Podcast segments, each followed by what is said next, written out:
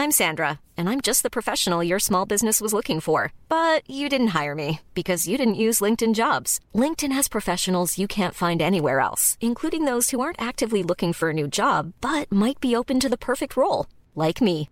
In a given month, over 70% of LinkedIn users don't visit other leading job sites. So if you're not looking on LinkedIn, you'll miss out on great candidates like Sandra. Start hiring professionals like a professional. Post your free job on linkedin.com/spoken today. Heraldo Podcast, un lugar para tus oídos. Noticias del Heraldo de México. El presidente de México, Andrés Manuel López Obrador, dio la bienvenida al secretario de Estado, Anthony Blinken, y a la comitiva de Estados Unidos que visita el país para el diálogo de alto nivel de seguridad que se está llevando a cabo en Palacio Nacional.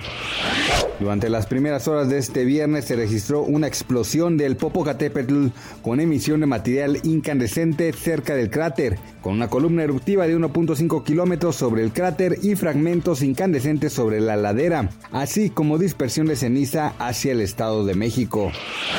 Un hombre decidió arrojarse desde el noveno piso de un rascacielos en Jersey City, Nueva Jersey, y a pesar de que se impactó de manera impactante sobre un vehículo, el sujeto sobrevivió de manera milagrosa. Así lo detallaron algunos testigos que presenciaron la insólita escena.